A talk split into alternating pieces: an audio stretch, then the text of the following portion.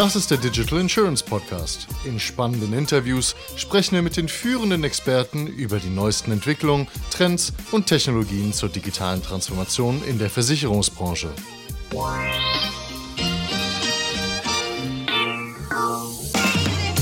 Liebe Freunde, willkommen zu den Insurance Insight. Wir waren auf der Innovario 2021 und in dieser dritten Ausgabe spreche ich zum Beispiel mit Corey Ellis, Founder von Ninebark, über die digitale Vorsorge und Nachlassverwaltung und aber auch mit Benedikt Rehbein, Co-Founder und CMO bei eCovery über deren medizinisches Physiotherapietraining. Viel Spaß mit dieser Ausgabe.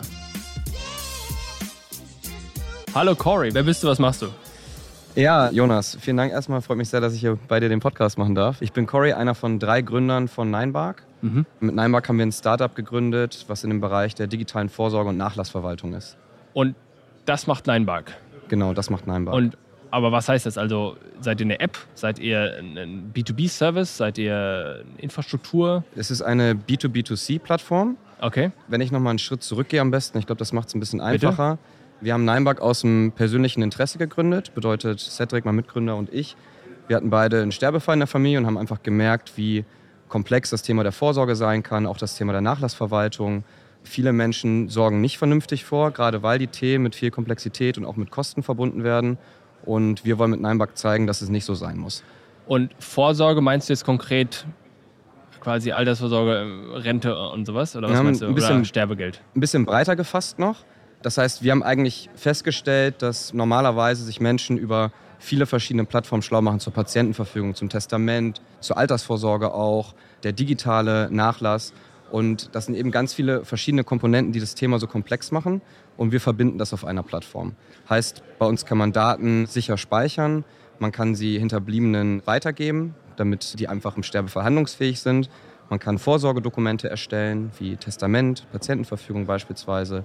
Und wir geben den Kunden einfach vor, in der passenden Lebensphase, was jetzt gerade relevant ist und was man dafür tun muss. Super einfach. Und wie verdient ihr jetzt Geld oder wem verkauft ihr da was? Genau, also das war jetzt die C-Seite, die Customer-Seite am Ende. Mhm. Ähm, wir monetarisieren über den B-Kunden, das heißt über Versicherer und über Banken und bieten denen unsere Plattform an, um bessere Kundenkontakte herzustellen zu deren Kunden, um digitale Touchpoints herzustellen und wir kommen dann eben an die Kunden der Versicherer und die bieten das ihren Kunden an.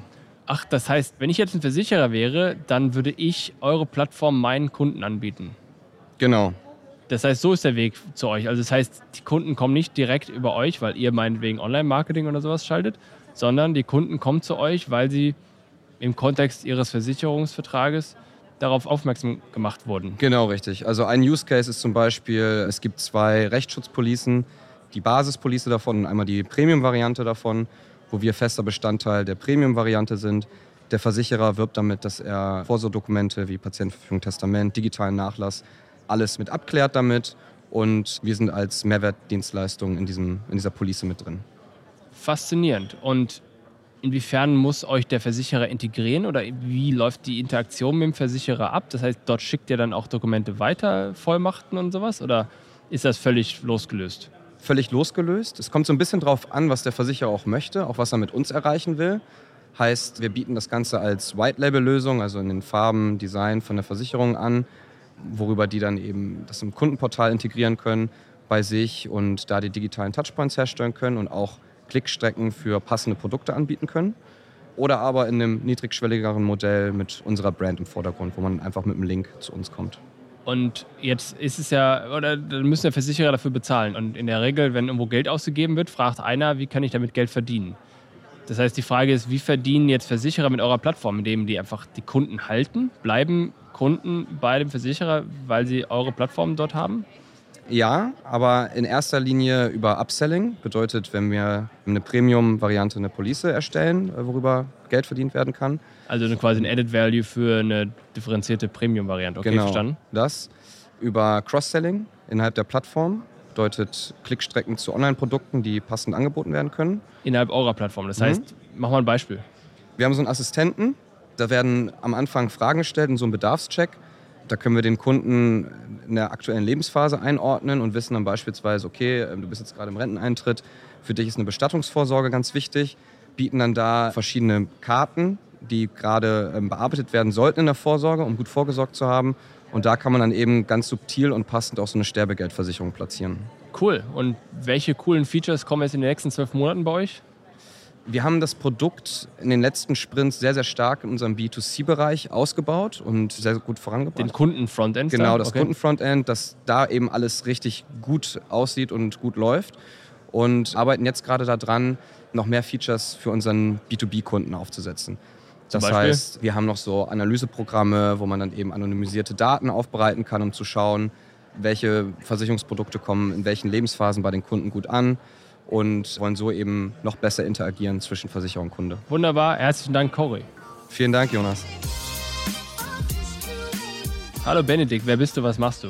Hi, ich bin Benedikt, ich bin Gründer und Geschäftsführer von eCovery.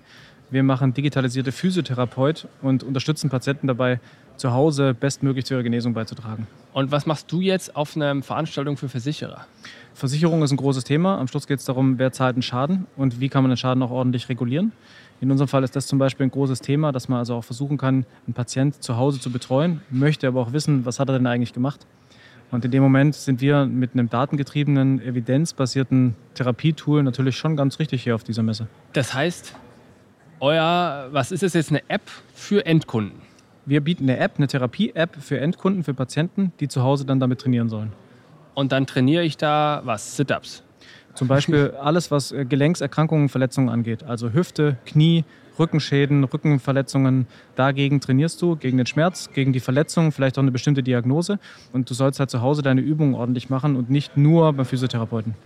Und seid ihr so eine digitale Gesundheits-App, die quasi von einer Krankenkasse übernommen wird? Nein, wir sind keine App auf Rezept, wir sind keine DIGA, sondern wir arbeiten vor allem mit den Kassen oder den Versicherern direkt zusammen, weil dann haben die auch einen direkten Einfluss darauf, was in der App passieren soll und wie man die vielleicht noch besser machen kann. Das heißt, wie kommen die Kunden da rein? Kommen die durch den Versicherer da rein oder macht ihr selbst Marketing und dann kommen sie über euch da rein? Viele Wege führen zu Recovery. Sehr äh, schön. In, in, dem Fall haben wir zum Beispiel den Fall, dass also ein Versicherer, ein Unfallversicherer ein Schadenmanagement hat und ein Versicherter oder dessen Geschädigter vielleicht mit einer Verletzung der Erkrankung davongekommen ist und jetzt trainieren soll. Und wie reguliert man also so einen Fall? Und in dem Fall kann man zum Beispiel sagen, nimm doch Recovery, nimm eine Therapie-App. Die App hilft dir dabei, zu Hause besser zu deiner Gesundung beizutragen. Du sollst zu Hause trainieren. Wir wissen aber am Schluss auch, dass du trainiert hast, können also ein Stück weit auch nachvollziehen, was ist dabei rausgekommen. Bevor wir darüber reden, woher das die Versicherer wissen, das heißt, ist das aus Sicht des Versicherers eine Alternative zu quasi bezahltem Training mit Personal Trainer oder sowas? Es kann eine Alternative sein zu einem betreuten Training vor Ort. Es kann aber vor allem, und das ist der bessere Weg, eigentlich auch eine Ergänzung dazu sein. Oder eben auch eine Verlängerung. Das heißt, wenn ich also schon zweimal Physiotherapie gehabt habe, das aber zu dem Ergebnis nur geführt hat, dass es also auf ein bestimmtes Level gekommen ist, da kann ich jetzt durch das Heimtraining das nochmal verstärken. Also es gibt verschiedenste Ansätze da. Und woher weiß jetzt der Versicherer, dass ich trainiert habe? Muss ich mein Handy quasi an mein Bein binden, damit man merkt, dass es bewegt wurde? Also typischerweise ist unsere App so aufgebaut, dass sie also ungefähr eine halbe Stunde Training pro Tag beinhaltet. Dieses Training führt dazu, dass du danach gefragt wirst, wie war die Übung für dich? War sie schwer? War sie leicht? Die App lernt auch dazu. Dein Schmerzlevel wird abgefragt. Und nach und nach entsteht also dein persönliches Bewegungsprofil auch. Das heißt, du bekommst zu Hause dann auch ein Trainingsprofil oder einen Trainingsablauf, der auf dich zugeschnitten ist. Der Versicherer weiß davon nichts, aber eine Möglichkeit kann natürlich sein, dass eine Versicherung sowas auch bezahlt und entsprechend auch vielleicht dich incentiviert dafür, dann aber sagt, ich wüsste gerne am Schluss vielleicht wie bei einer Ampelregelung einfach nur plus minus, hat der trainiert oder hat der nicht trainiert. Verstanden. Und jetzt der Versicherer bezahlt dafür. In der Regel ist immer die Frage, wer zahlt dafür. In dem Fall wäre es der Versicherer. Also es ist die einfachste Variante ist, ein Versicherer hat ja was davon, dass sein Patient oder der Versicherte am Schluss ein besseres Outcome erzielt, also schneller, besser wieder fit wird. Und dafür zahlt er dann. Und wenn ich jetzt Geld ausgebe als Versicherer für etwas, was jetzt meine Versicherten nutzen, dann will ich ja die Kohle auch irgendwo wiederkriegen. Das heißt, die Annahme ist ja dann wahrscheinlich, dass der Versicherer sagt, wenn meine Versicherten diese App nutzen, dann reduziert das Behandlungskosten oder ersetzt möglicherweise Behandlungskosten und so fort. Ist das der Fall? Also wir müssen so ehrlich sein, es geht wahrscheinlich auch ein Stück weit darum, um Kosten zu sparen. Jetzt schauen wir uns an, es ist ein digitalisiertes Modell, das heißt, wir haben Daten dahinter. Wir fragen zum Beispiel medizinisch fundierte Scores ab, das heißt, wir wissen nachher, hat ein Patient ein bestimmtes Gesundheitslevel oder ein bestimmtes Funktionslevel wieder erreicht. Das ist ein ganz wichtiger Indikator auch für die Bewertung von Folgeschäden, für die Bewertung von Schadenshöhen zum Beispiel. Das ist ein großes Thema. Das Zweite ist natürlich, wenn ein Patient am Anfang seiner Übungen gut macht, dann vermeidet er auch Folgeschäden, dann vermeidet er auch Probleme, die dann über einen gewissen Zeitraum auch auftreten. Das heißt, wer am Anfang ordentlich trainiert, der hat länger was davon. Und das ist zum Beispiel gerade fürs Unfallschadenmanagement interessant, weil wenn jemand mit 30 eine Knieverletzung hat, dann ist er noch ganz schön lange auf den Beinen. Und da ist es also von hohem Interesse auch für einen Versicherer, dass er in dem Moment bestmöglich auch wieder fit wird. Was sind jetzt die nächsten Features, die in den nächsten zwölf Monaten bei euch kommen? Was gibt es Cooles in der Pipeline? Also wir haben eine Psychologin im Team, die arbeitet stark an dem Thema Motivation. Also wie kann ich jemanden auch noch länger dabei behalten und wie kann ein Patient noch länger motiviert werden, auch zu trainieren. Das ist ein großes Thema. Wir haben unser Dashboard vollkommen überarbeitet. Das heißt, es wird eine schnellere Übersicht geben. Für den Kunden? Für den Kunden, für den Patienten. Mhm. Für den Versicherer ist zum Beispiel ein großes Thema eben, dass man vielleicht eine Verknüpfung oder Verbesserung einer Verbindung zur Bonus-App zum Beispiel schafft. Dass man also sagt, man hat sowas wie eine Bonus-App. Es gibt viele Versicherer, zum Beispiel Aon hat jetzt gerade eine große App rausgebracht mit Boni für Kunden, also für gutes Verhalten. Da eine Verknüpfung zu schaffen und zu sagen, hey, wenn du ordentlich trainierst, dann haben wir alle was davon und dafür geben wir dir auch wieder was zurück. Das ist ein riesiges Feature, was wir jetzt gerade planen. Wunderbar, Benedikt. Herzlichen Dank. Gerne. Danke an alle Gäste. Wenn auch ihr im Podcast über euer Unternehmen reden wollt, dann meldet euch einfach bei Susanne. Kontaktdaten findet ihr in den Shownotes und auf unserer Webseite. Macht's gut. Ciao, ciao.